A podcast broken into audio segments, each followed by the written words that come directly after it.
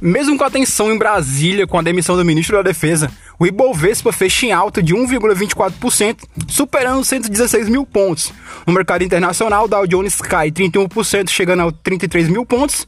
A S&P 500 teve queda de 32%, chegando a 3 mil pontos. A Nedasca recuou 11%, chegando aos 13 mil pontos. Né?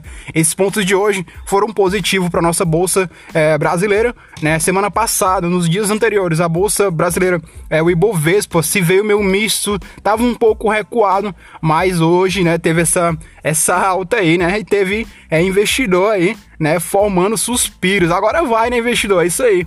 É, esses pontos de hoje, esses debates, a gente tá vivendo uma pandemia ainda, né?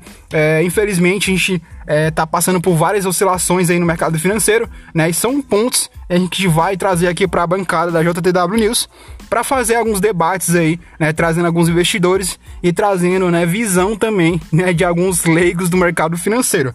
Beleza? Meu nome é Breno Dearo, sou jornalista júnior da JTW News, né? Tenha uma ótima tarde e até amanhã. Valeu.